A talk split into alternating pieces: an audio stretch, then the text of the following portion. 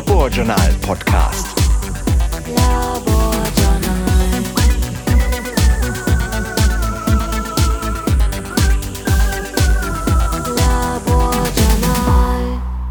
Hallo, herzlich willkommen. Mein Name ist Sandra Niggemann und ich begrüße Sie zur nun schon dritten Ausgabe des Laborjournal Podcasts. Im letzten Podcast haben wir über die Evolution der Spinnentiere berichtet. Zu den Spinnen gibt es übrigens auf unserer Homepage laborjournal.de noch eine amüsante Geschichte über einen Spinnenbiss in den Hals. Schauen Sie doch mal, was unsere TA am 5. April dazu berichtet hat. Heute geht's um ganz andere Tiere. Bald ist Urlaubszeit. Stellen Sie sich vor, Sie fahren an den Strand.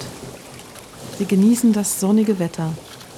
Sie baden Ihre Füße im warmen Wasser. Sie genießen das wohlige Gefühl auf der Haut. Und zack, ouch, Quallen, Nesseln. Und genau darum geht es heute. Um Quallen und um deren Nesselzellen und vor allen Dingen darum, wie die so schnell funktionieren können. Dazu hat Laborjournalautor Mario Rembold den Kölner Zoologen Klaus Hermann befragt. Laborjournal. Ja, ich bin dorthin zurückgekehrt, wo ich 2004 meine Diplomarbeit gemacht habe, ins Zoologische Institut der Uni Köln.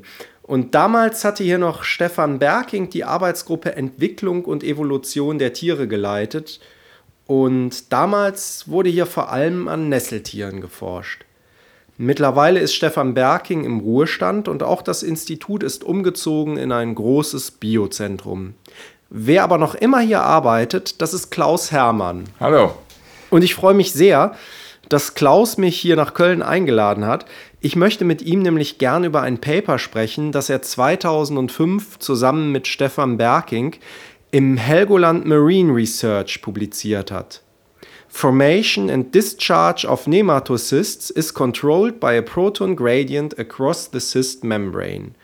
Wir haben das Paper über laborjournal.de verlinkt auf der Infoseite zu diesem Podcast. Und ähm, wer sich jetzt fragt, warum ein zehn Jahre altes Paper so spannend ist, Klaus Hermann und Stefan Berking haben darin ein Modell vorgestellt, das erklärt, wie die Nesselzellen so blitzschnell auslösen und ihre Mini-Harpunen rausschießen können. An diesem Rätsel hatten sich Forscher nämlich schon 100 Jahre lang die Zähne ausgebissen. Klaus, ich habe jetzt als allererstes aber mal eine ganz banale Frage. Wie seid ihr damals überhaupt darauf gekommen, an Nesseltieren zu forschen?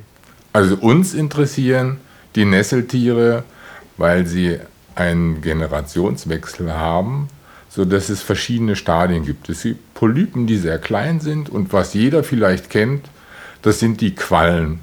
Das sind dann die andere Generation von diesen Nesseltieren und das fasziniert uns einfach, wie dieser Wechsel stattfindet. Von einmal diesen Polypen, die sitzen dann fest und dann werden Abkömmlinge gemacht, also die Nachkommen von den Polypen sind dann frei beweglich, können sehr groß werden. Die Polypen sind vielleicht mal ein, zwei Millimeter groß. Und die Quallen, die dann entstehen, wir nennen die auch Ephyren, die sind dann bis zum halben Meter groß. Das ist faszinierend, wie dieser Wechsel stattfindet, weil wir immer davon ausgehen, dass ja das Genom, das genetische Material immer gleich ist. Und es muss einfach ein anderes Programm abgerufen werden. Und das hat uns interessiert. Ja, ich habe auch schon mal im Urlaub Bekanntschaft mit Quallen gemacht. Und was da passiert, das ist eigentlich, äh, ich glaube, das macht man sich selbst als Biologe nicht so ganz klar. Quallen, die ja scheinbar so primitiv gebaut sind, die haben nämlich einen der komplexesten Zelltypen im Tierreich. Ja, das sind die Nesselzellen. Die haben mich auch schon immer fasziniert, schon seit dem ersten Semester, als ich Biologie studiert habe. Ich kann, kann mich daran erinnern, dass wir im Praktikum auch Hydra hatten, also ein Süßwasserpolypen. Und wir haben da diese Nesselzellen, diese Nesselkapseln, haben wir mit Essigsäure ausgelöst und die stoßen dann einen Faden aus. Und das fand ich faszinierend, dass sowas funktioniert. Ich habe jetzt mal im äh, Wiener Gehring, in meinem alten Wiener Gehring nochmal nachgeschaut. Da geht es mal um diese Zeitskalen bei der Entladung. Da, da geht es ja wirklich um, um Millisekunden. Das kann, man, das kann man ja mit bloßem Auge gar nicht äh, auflösen. Also die sind wirklich blitzschnell, diese Zellen, wenn die entladen. Vielleicht erklären wir erstmal, wie die aufgebaut ist. Ja, es ist im Prinzip, es ist wie ein kleiner Ball, und in diesem Ball ist wie bei so einem Handschuh, den man hat, ist der ein so ein Finger ist eingestülpt. Und das ist mhm. eine Art von diesen Nesselkapseln. Man hat einen kleinen Ball und auf der einen Seite ist sowas eingestülpt wie so ein umgekehrter Finger bei einem Handschuh. Der, diese, dieser Nesselfaden, wie wir den auch nennen, der kann sehr lang sein. Der ist vielleicht 20 Mal so lang wie dieser kleine Ball, wie diese Kapsel selber. Und wenn diese Kapsel sich entlädt, heißt das, dass dieser Faden oder auch ein kleines Stilett, was da an der Kapsel noch dran ist, dass das ausgestülpt wird und möglicherweise ein Loch in die Beute schlägt und der Faden wird dann eingestülpt in dieses Loch in der Beute und da sind Gifte drin, sodass das Tier, diese Beute, dann gelähmt werden kann. Mhm. Das ist sehr schnell. Das ist wirklich blitzschnell. Das ja. sind ein paar Mikrosekunden. Und mit Hochgeschwindigkeitskameras hat man versucht, das aufzulösen. Man hat es nicht geschafft. Man sieht ein Bild, da ist die Kapsel noch zu und ein Bild, da ist die Kapsel schon auf. Also der Faden auch schon draußen. Das geht blitzschnell. Das heißt, da muss eine unheimliche Menge an Energie drin gespeichert sein, die dann freigesetzt wird. Und das war auch Forschern vor 100 Jahren schon klar. Ähm, und es gab diverse Theorien, was das für eine Art von Energie ist, die da gespeichert ist. Also im Grunde vielleicht wie eine Feder, die man so aufgezogen hat, die dann ja, rausspringt. Genau, genau. Also das wäre so eine Feder, das wäre wär mhm. eine Idee, dass man da so einen Mechanismus hat, der die Feder dann auslöst. Und dann geht das so kennt ja jeder, wenn, wenn man mhm. irgendwas, eine Feder mal in der Hand hatte, die springt einem weg und dann sucht man in der ganzen Wohnung, wo sie jetzt ist. Das geht blitzschnell und sie ist weg. Also man würde in so einer Nesselkapsel so etwas wie eine Feder spannen und beim Auslösen würde die dann die Energie freisetzen. Die andere Idee war, dass da ein sehr hoher Druck drin ist in diesem kleinen Ball. Wenn man sich das also wie so ein Gummiball vorstellt und man drückt da drauf auf diesen Gummiball, dann würde auch dieser Faden oder dieses Stilett an der Kapsel würde dann rauskommen. Also da muss ein hoher Druck drin sein und das würde dann bei der Auslösung so sein, dass man wie so einen Deckel oder eine Öffnung aufmacht und dann kann sich dieser Druck entladen. Mhm. Und es wurde mal gerechnet, wie hoch der Druck sein muss. Und jeder kennt ja einen Fahrradreifen. Fahrradreifen hat so ungefähr vier bis fünf Bar. Und der ist ja schon prall gefüllt. Und die Rechnung für die Nesselkapseln, für diese schnellen Nesselkapseln, das war so, dass das ungefähr 150 bis 200 Bar sind. Mhm. 150 bis 200 Bar, also ein Vielfaches. Das heißt, die Quallen jetzt in unserem Beispiel, die würden mit solchen kleinen explosiven Kapseln eigentlich leben müssen. Und das hat uns, also Stefan Berking und mich und auch sicher andere, immer gewundert, ob das so ein hoher Druck sein kann. Mhm. Und das, was wir dann gemacht haben, ist, wir haben mal nachgerechnet, ob so ein hoher Druck überhaupt biochemisch möglich ist. Und wir wissen aus anderen Untersuchungen, dass in diesen Kapseln äh, Moleküle drin sind von Polyglutaminsäure. Und da sind ungefähr 20 Polyglutaminsäure sind hintereinander gehängt. Das ist Gamma-Glutaminsäure. Und diese 20er Einheiten, die sind da drin in diesen Kapseln. Und das war so unser Ansatzpunkt, dass wir gesagt haben, äh, wir rechnen doch mal nach, diese 20er Einheiten tatsächlich einen hohen Druck, in diesem Fall osmotischen Druck, erzeugen könnten. Mhm. Und wir haben das nachgerechnet ähm, und mal nachgelesen in anderen Veröffentlichungen. Und wir sind darauf gekommen, dass die damals tatsächlich einen Rechenfehler gemacht haben, weil sie haben nicht berücksichtigt, dass diese 20er Einheiten von dieser Polyglutaminsäure biochemisch als ein Teil gezählt werden und nicht als 20er. Mhm.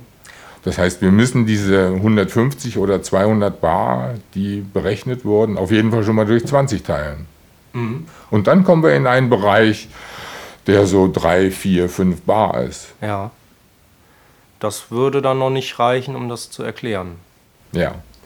So dass wir einmal gesehen haben, na, da ist wahrscheinlich das ist ein Rechenfehler drin, so dass der hohe Druck, der osmotische Druck, gar nicht wahrscheinlich ist. Und wir haben uns dann auch mal Nesselzellen angeguckt und wir haben das bei einem Tier gemacht, Aiptasia hat es, äh, sehr große Nesselkapseln. Und die kann man tatsächlich rauspräparieren, die Nesselkapseln aus diesem Tier. Und man, die sind sehr beweglich. Die sind sehr elastisch auch. So dass da die Idee war, da ist überhaupt kein hoher Druck drin. Und dann haben wir überlegt, wie kann das denn sein? Und wir haben uns diese Polyglutaminsäuren, haben wir uns einfach mal angeguckt und überlegt und haben dann mal versucht zu messen, wie der pH-Wert innen drin ist in diesen Nesselkapseln. Und da sind wir dann drauf gekommen, dass der pH-Wert sehr niedrig ist. Das heißt, es ist sehr sauer in diesen Nesselkapseln. Und wenn das so ist, dann war unsere Idee, dass diese Polyglutaminsäuren nicht geladen sind. Die haben Carboxylgruppen und diese Carboxylgruppen sind bei niedrigem pH-Wert, wenn es sehr sauer ist, sind die nicht geladen. Das heißt, diese 20er Einheiten von Glutaminsäuren können sich nah aneinander legen mhm. in dieser Nesselkapsel. Und wenn dann der pH-Wert durch irgendeinen Auslöser gestört wird. Also zum Beispiel jemand kommt da dran, löst einen Reiz auf, dass sich da was öffnet. Ja, oder chemisch auch. Mhm. Dass man das vielleicht irgendwie auslösen kann, sodass dieser, wir nennen das pH-Gradient von außen nach innen. Innen ist es sehr sauer und außen ist es normal. Wenn das da ein Austausch ist, dann ist der pH-Wert nicht mehr so niedrig und dann werden plötzlich diese Carboxylgruppen geladen. Mhm. Und dann stoßen die sich ab, weil sie plötzlich negativ geladen sind. Da liegen also Moleküle nebeneinander, die negativ mhm. geladen sind und dann drücken die sich auseinander. Die stoßen sich einfach ab. Und das ist eine sogenannte Coulomb-Explosion und die sollte auch sehr schnell sein, sodass das unsere Erklärung ist für den ersten schnellen Prozess bei diesen Nesselkapseln. Das explodiert einfach, sodass wir keinen Druck haben vorher, sondern der Druck wird erst erzeugt. Mhm. Für die Leute, die jetzt äh, vielleicht nicht gleich die chemische Struktur ja. vor Augen haben, mhm. die Carboxylgruppen, das Besondere ist ja im Prinzip, die können ähm, entweder ein Proton gebunden haben, dann sind sie neutral. Ja. Die neigen aber in wässriger Lösung dazu, eigentlich dieses Proton abzugeben. Ja. Und dann sind sie geladen. Dann genau werden sie negativ geladen. Ja. Wenn die jetzt in diese Kapsel gepackt sind und die ist sehr sauer, dann ist natürlich dieses einfach vom chemischen Gleichgewicht her das sehr unwahrscheinlich, dass äh, so ein Proton dissoziiert. Dann sorgt quasi die saure Umgebung dafür, dass die ungeladen bleiben. Ja, genau. Und jetzt öffnet sich, aus welchem Grund auch immer, öffnet sich irgendwas an dieser äh, Nesselkapsel, es fließen Protonen ab ja. und dieser, ähm, ja, dieses Gleichgewicht verschiebt sich. Auf einmal geben die doch das Proton ab und sind dann geladen. Mhm. Genauso. Wie das genau funktioniert, wissen wir nicht. Wir wissen nur, dass es nicht ausreicht, das mechanisch auszulösen. Wir wissen auch, dass es nicht ausreicht, das chemisch auszulösen. Da, also da sind noch Mechanismen, die wir nicht verstanden haben. Aber so der erste Prozess, der ist uns jetzt klar, dass das eine Coulomb-Explosion ist. Und das Weitere danach wäre dann so, dass auch Wasser einströmen kann, weil diese Carboxylgruppen sind ja jetzt geladen und dann würde auch in die Nesselkapsel dann Wasser einströmen, sodass die dann aufquillt. Und mhm. das wäre dann so der zweite Schritt bei dieser Explosion oder Entladung der Nesselkapseln, dass dann der Faden halt ausgestoßen wird, weil dann halt innen drin das aufquillt. Mhm. Das heißt, ähm, osmotischer Druck könnte schon eine Rolle spielen, aber der wird überhaupt erst dann aufgebaut, wenn die Kapsel schon angefangen hat. So ist es. Das wäre der zweite. Wir wollten erklären, und wir haben, denke ich, auch erklärt, den ersten ganz schnellen Schritt, der mhm. halt im Mikrosekundenbereich ist. Das ist der schnelle Schritt, den wir erklären können.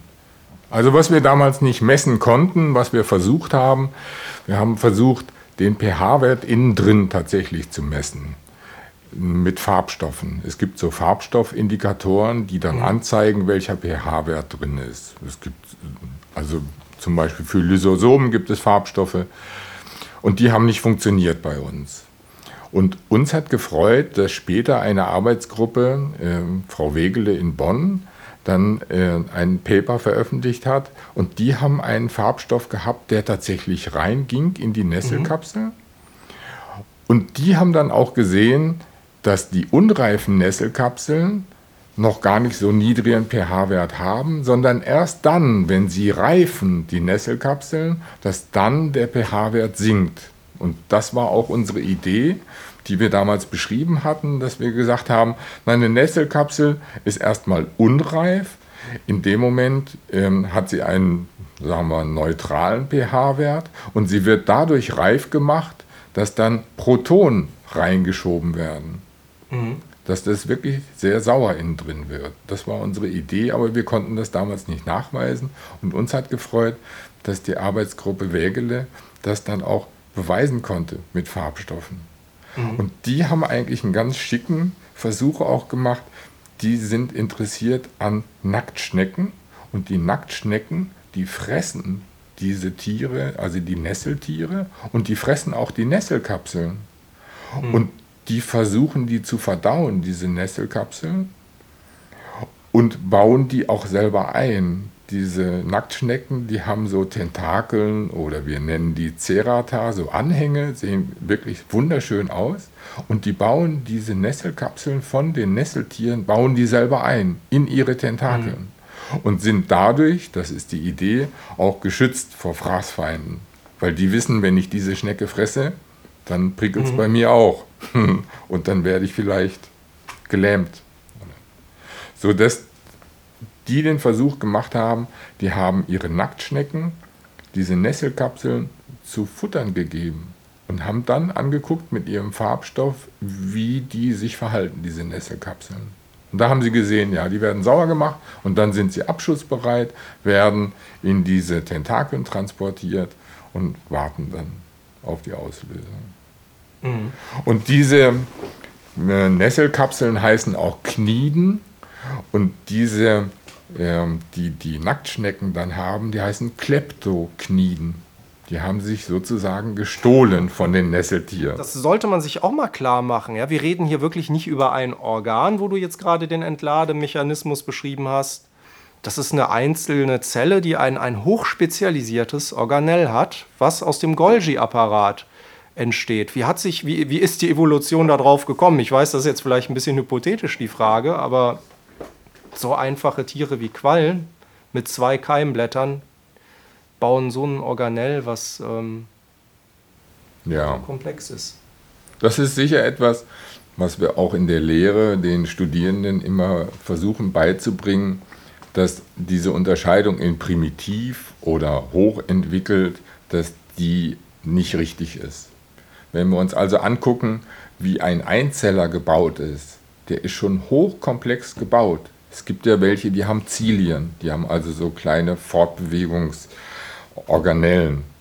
Dann gibt es Einzeller, die haben auch sowas wie Nesselkapseln, also jetzt nicht in der Art, aber ähm, Extrusomen heißen die und die werden auch ausgelöst und dann kommt auch sowas wie ein Faden raus oder da kommt auch so eine klebrige Masse raus. Also die haben das auch schon. Auch mhm. ein Einzeller haben wirklich hochkomplexe Organellen, so dass wir einfach immer wieder erstaunt sind, wie das zusammenspielt, dass das funktioniert.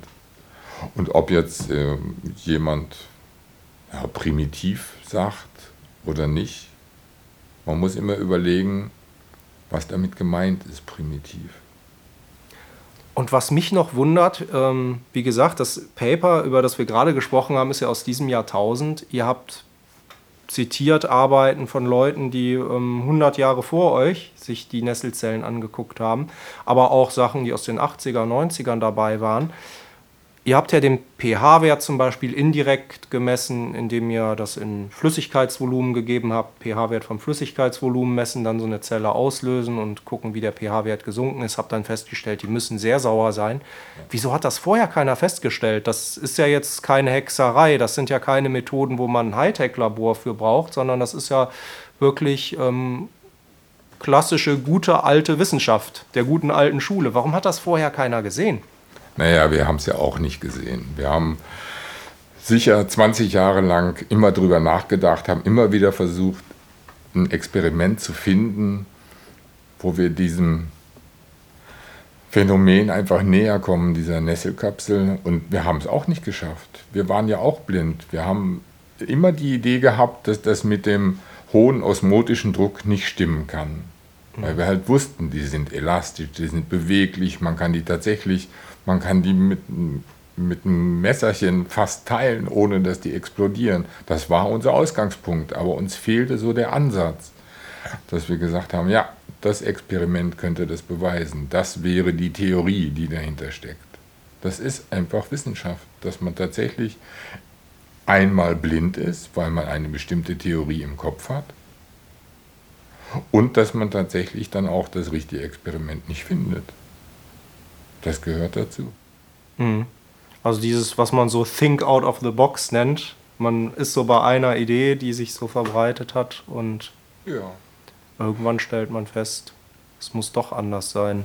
So dass wir auch gerne in den alten Arbeiten, also aus dem letzten Jahrhundert oder vorletzten Jahrhundert, nachlesen, weil dann doch Beobachtungen drin sind, die uns einen Hinweis geben können. Mhm.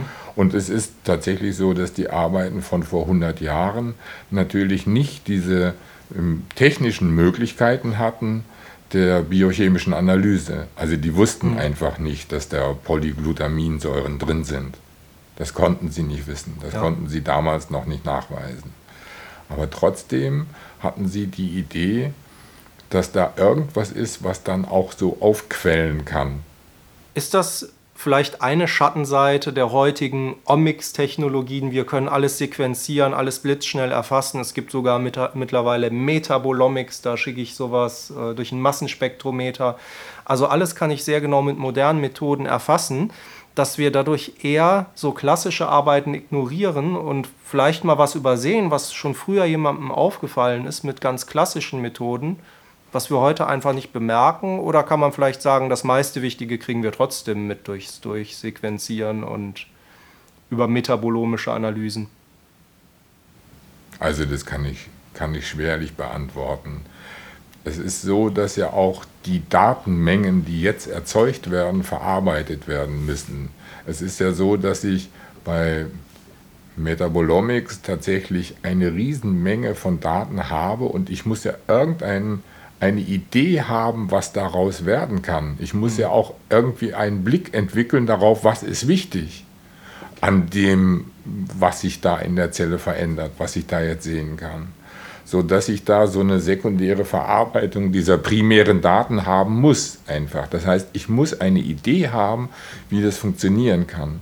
Und da hat sich nicht viel dran geändert. Man hat Daten, die sind jetzt halt riesig groß geworden und man kann die mit den Computern leichter verarbeiten, aber trotzdem muss ich eine Theorie haben, was ich damit anfangen will, wo es hingeht, wer wen beeinflusst, wie die zusammenhängen, die einzelnen Schritte.